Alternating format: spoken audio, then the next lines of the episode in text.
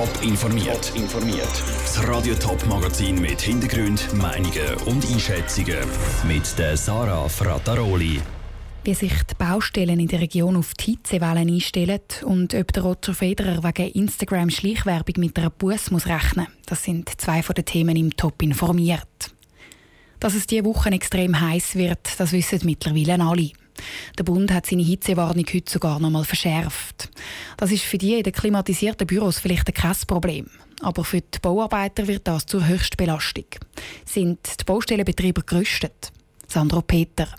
Wenn die Sonne voll abbrennt und die Luft richtig flimmert über dem Asphalt, dann müssen die Bauarbeiter besonders aufpassen beim Arbeiten. Und das müssen auch die Betreiber der Baustellen einrechnen. Man versucht, äh, das natürlich die Arbeit so einzuteilen, dass genug Zeit bleibt, auch für kurze Pausen, wo man sich dann immer wieder mal abkühlen kann und äh, genügend trinken. Sagt der Reto Scherli, Mediensprecher der SBB. Viele SBB-Baustellen sind aber gar nicht an der prallen Sonne. Ein Gleisbau ist es schon so, dass halt auch ein Haufen Arbeiten und gerade größere Projekte, äh, die finden in der Nacht statt. Und die Saisonarbeiter profitieren natürlich jetzt äh, von den kühlen Nachtstunden. Auf der grössten Baustelle der Schweiz wird aber der Tag durchgeschafft. Und zwar auf der für den Circle am Flughafen Zürich.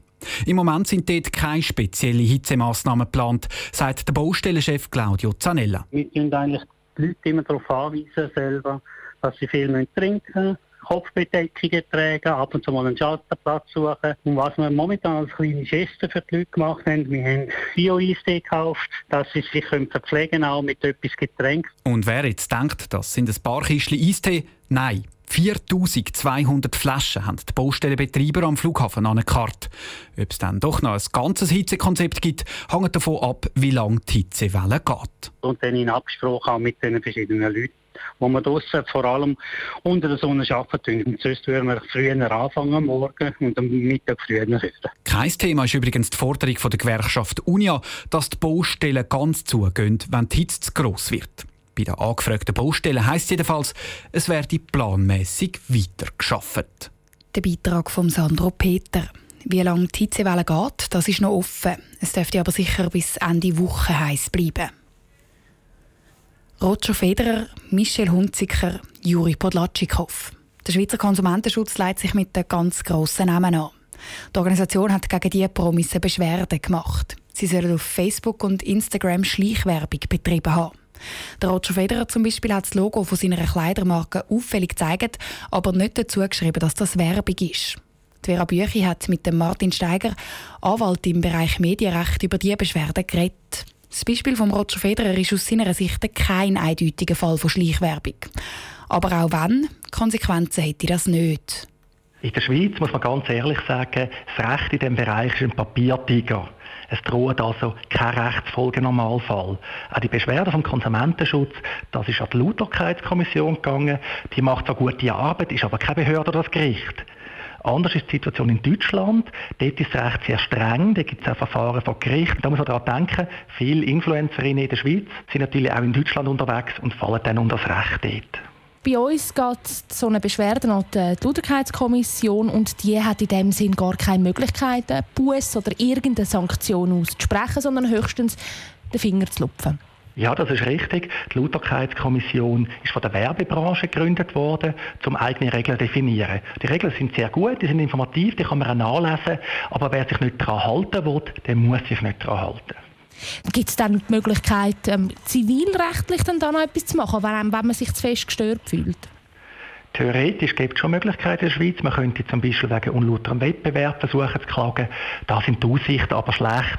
Das Recht ist nicht griffig und einzelne Personen werden den Aufwand nicht auf sich nehmen. Wenn man dann jetzt mal die, die Reihe an Beschwerden, die der Konsumentenschutz da jetzt lanciert hat, anschaut, könnten die Beschwerden dazu führen, dass da könnte etwas in Gang kommen in der Schweiz im Umgang mit Influencern jetzt spezifisch? Ja, mal schauen, wie das rauskommt, wie die Lauterkeitskommission wird entscheiden. Vielleicht gibt es interessante Hinweise, was sich dann zumindest die Gewissenhaft unter den Influencer werden daran halten. In dem Sinn, dass es wirklich äh, könnte explizitere Richtlinien geben Klarheit wird sicher helfen. Heute ist natürlich das Problem, viele Influencer sagen, ich würde gerne kennzeichnen, aber was muss ich kennzeichnen? Oder dann gibt es auch Beiträge, wo wirklich kein Geld oder etwas anderes geflossen ist, wo man wirklich auch als Influencer nur Fan ist und dann kommt man unter falschen Verdacht. Also eine Abgrenzung könnte da sicher helfen. Der Medienanwalt Martin Steiger im Interview mit der Vera Büchi. Ein Beispiel, wie die Richtlinien klarer könnten werden, ist Schweden. Dort müssen Influencer einen zahlten Beitrag unter anderem mit einem Hashtag und einer anderen Schriftart klar abgrenzen vom Rest. Die Lohnschere in der Schweiz geht auf und auf. Das zeigt eine neue Studie vom Arbeitnehmerverband Travail Suisse.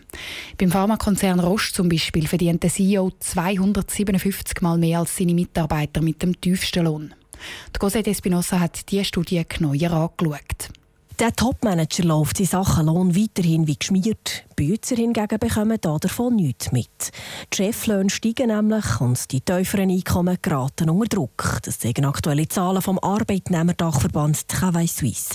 Der Adrian Wüttrich, der Präsident von Travail Suisse. Ja, wenn wir das Wachstum der Löhne vom Topmanagement anschauen, also die operativen Chefs, dann sehen wir, dass seit 2011 bis 2018 dann ihre Löhne um 19 Prozent gestiegen sind, während die tiefsten Löhne nur generell um 4,3 Prozent gestiegen sind. Und damit geht die Lohnschere weiter auf. Auffallend ist, dass auch Mitglieder von Konzernleitungen deutlich mehr verdient haben. Sind es satte 7% oder 2,5 Millionen Franken mehr als noch im 2017. Für Adrian Wüttrich ist klar, die Abzockerinitiative, die die Schweiz im 2013 angenommen hat, ist zu wenig griffig.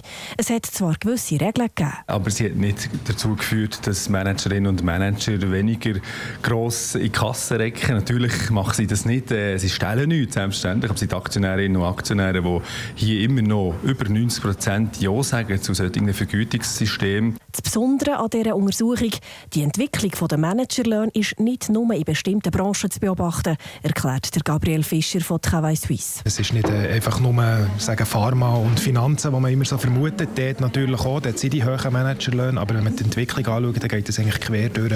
Dann ist das zum Teil auch in der Baubranche der Fall, zum Teil im Maschinenbau. Darum fordert Travail Suisse unter anderem mehr Transparenz, was beispielsweise Zusatzeinzahlungen in die Pensionskassen von Konzernleitungsmitgliedern angeht. Damit die Lohnschere nicht weiterhin aufgeht, muss also noch einiges gehen, ist der Adrian Wüttrich überzeugt. Wenn es möglich ist, Manager mehr Lohn zu zahlen, dann muss das auch bei den normalen Angestellten möglich sein, so die Forderung. Ob Travail Suisse auf offene Ohren stößt, das stellt sich in den Lohnverhandlungen in diesem Herbst aus. Am steilsten aufgegangen ist es letztes Jahr übrigens bei Nestle. Dort hat der Konzernchef eine Lohnerhöhung von satten 37 Prozent kassiert. Top informiert, auch als Podcast. Mehr Informationen gibt es auf toponline.ch.